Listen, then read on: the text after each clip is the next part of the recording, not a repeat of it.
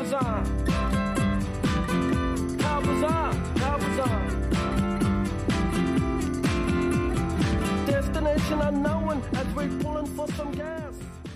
Bem-vindos ao Whisky Justificado, eu sou o Guga Mack e hoje vamos falar do Dalmor Valor, um whisky muito bom que atribuímos a nota de 3.5 de um total de 5. E Jim Murray, na Bíblia do Whisky, deu a nota de 85.5 de um total de 100, um whisky muito bem pontuado. A gente sabe que a destilaria Dalmor tem por trás dela o Richard Patterson, conhecido como The Nose, então com certeza whiskies muito bem produzidos, muito bem aprovados por este nariz mais desenvolvido. E a gente sabe que a Dalmor é bastante conhecida também por produzir whiskies com um peso maior. Então isso seria uma das características de seus alambiques, um tamanho mais baixo e o ângulo de saída do line-arm mais horizontalizados. Isso tende a produzir um destilado muito mais espesso, carregado de estruturas de cadeias longas e pesadas. Mas eles também têm mecanismos de resfriamento muito diferenciados. São chamados os water jackets, que agem como recipiente de água circulante que fica em torno torno do pescoço do alambique. Então isso acaba resfriando o cobre, diminuindo a temperatura dos compostos em ebulição, principalmente quando eles estão indo para as porções superiores do alambique. Isso acaba aumentando o refluxo e mantém o espírito em maior contato com o calor, podendo gerar ali aquele aspecto de caramelização de mosto, além de aumentar o contato com as estruturas de cobre, gerando assim maior catabolismo das estruturas sulfurosas, além de contato com calor e quebra de compostos de cadeia mais longa. É um processo chamado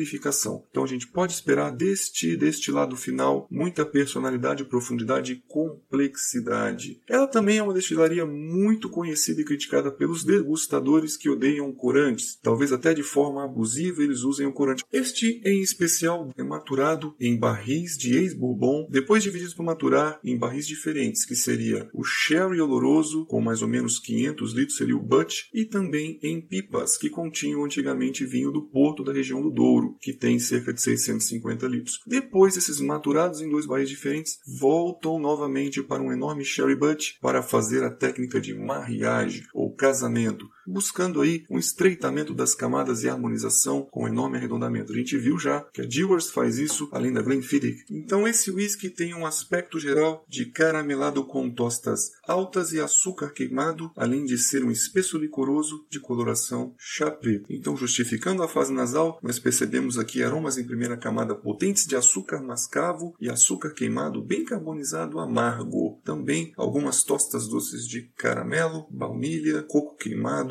chocolate dark tem um aroma diferente, que seria um aroma de couro animal cru, sendo aversivo até à primeira vista, mas trazendo uma nobreza de potência e de presença de aroma animal. Ele abre também na sequência alguns frutos negros secos, como ameixas e amoras, além de secundários de terra molhada, musgo, noz moscada, uma madeira velha e também a pimenta do reino terrosa associada a um toque mineral salgado. Em última camada, algumas notas frutadas, principalmente de maçãs cozidas e um floral de lavanda. A fase bucal, sendo bastante encorpado, tem sim uma correspondência nasal bucal e a sua complexidade de sabores, mantendo aquele resumo licoroso, doce e tostado, espesso e oleoso. A persistência gustativa é alta, com retrogosto de café e tostas amargas e doces. O residual de língua oleoso e untuoso, sem a presença agressiva alcoólica, mais visíveis as notas picantes dos barris porosos. Então, eu termino dizendo que é realmente um marcante whisky. Os aromas dele de couro cru são muito potentes, são aromas animais buscados nos vinhos mais nobres, além de pouco encontrados. Meus amigos, eu fico por aqui. Nos vemos no Instagram para eventuais dúvidas e até os próximos episódios do Whisky Justificado.